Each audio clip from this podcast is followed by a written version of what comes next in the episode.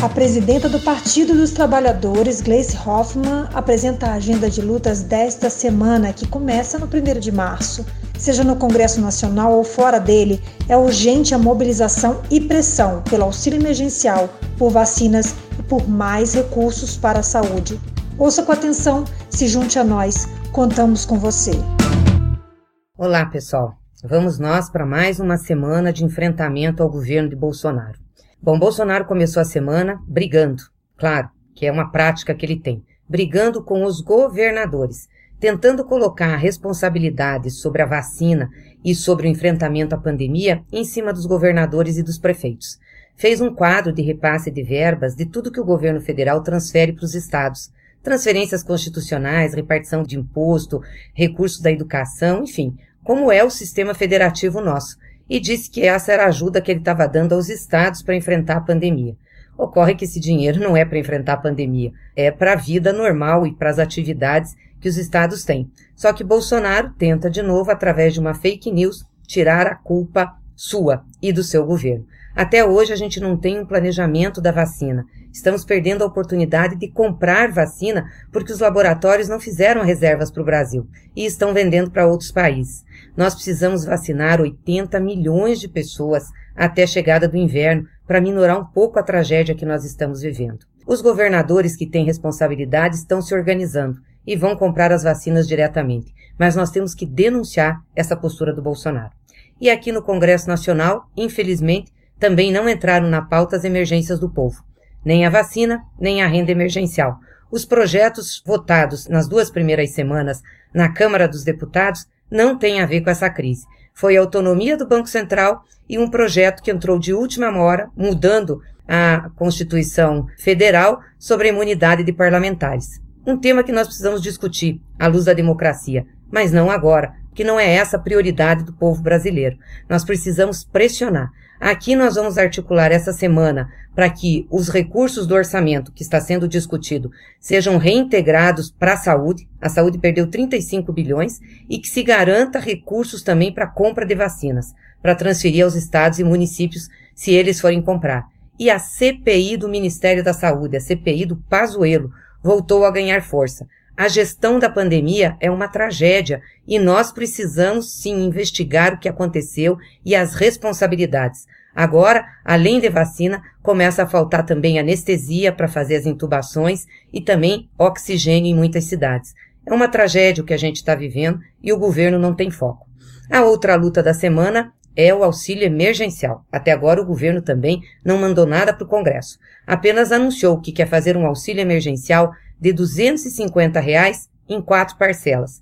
Mas, para isso, está pedindo que o Congresso Nacional aprove uma emenda constitucional que acaba com o piso mínimo de recursos para saúde e educação, desvinculando essas duas áreas da repartição de impostos.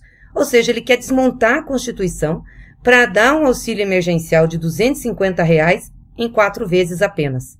A nossa proposta é que o auxílio seja de 600 reais. Até porque, gente, a inflação na área de alimentos e o preço dos combustíveis tem comido a renda do povo, que já está sem renda, sem emprego, sem trabalho.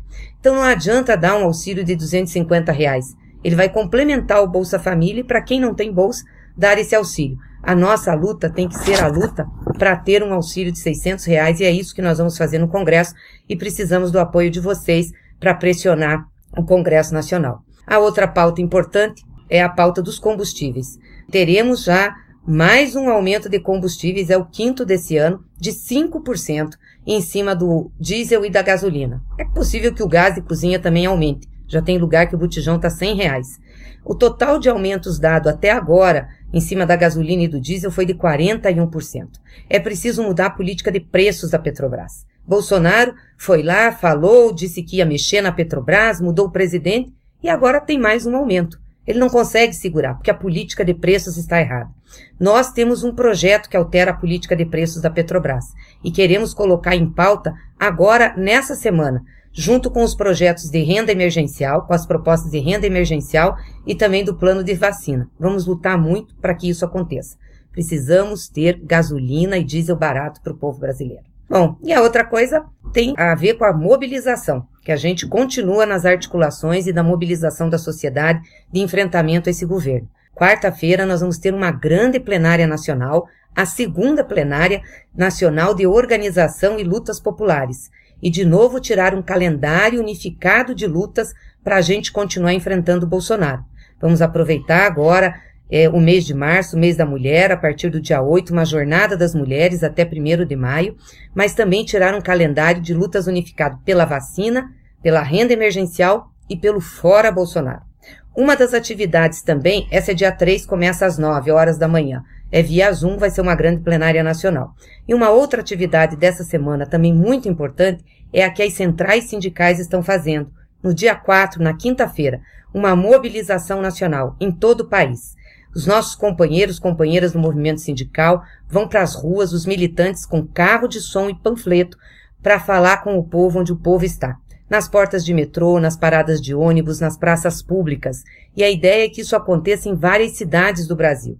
E nós queremos que esse tipo de ação, que vai acontecer agora na quinta-feira, seja uma ação semanal permanente, não só das centrais, mas das nossas militâncias partidárias, dos nossos movimentos sociais, que é um jeito de, se resguardando e tendo todo cuidado em relação à pandemia, a gente falar com a população.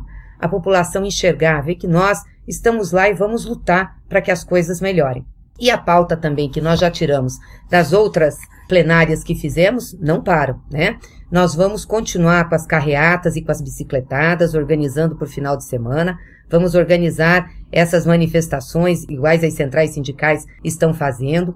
Vamos também preparar uma grande campanha de solidariedade ao povo brasileiro para a gente unificar uma data nacional de campanha de solidariedade, arrecadação e distribuição de alimentos e falar da renda emergencial. E todas as quartas-feiras terá manifestação em frente ao STF, com todos os cuidados, com distanciamento, para pedir justiça para Lula e denunciar a Lava Jato.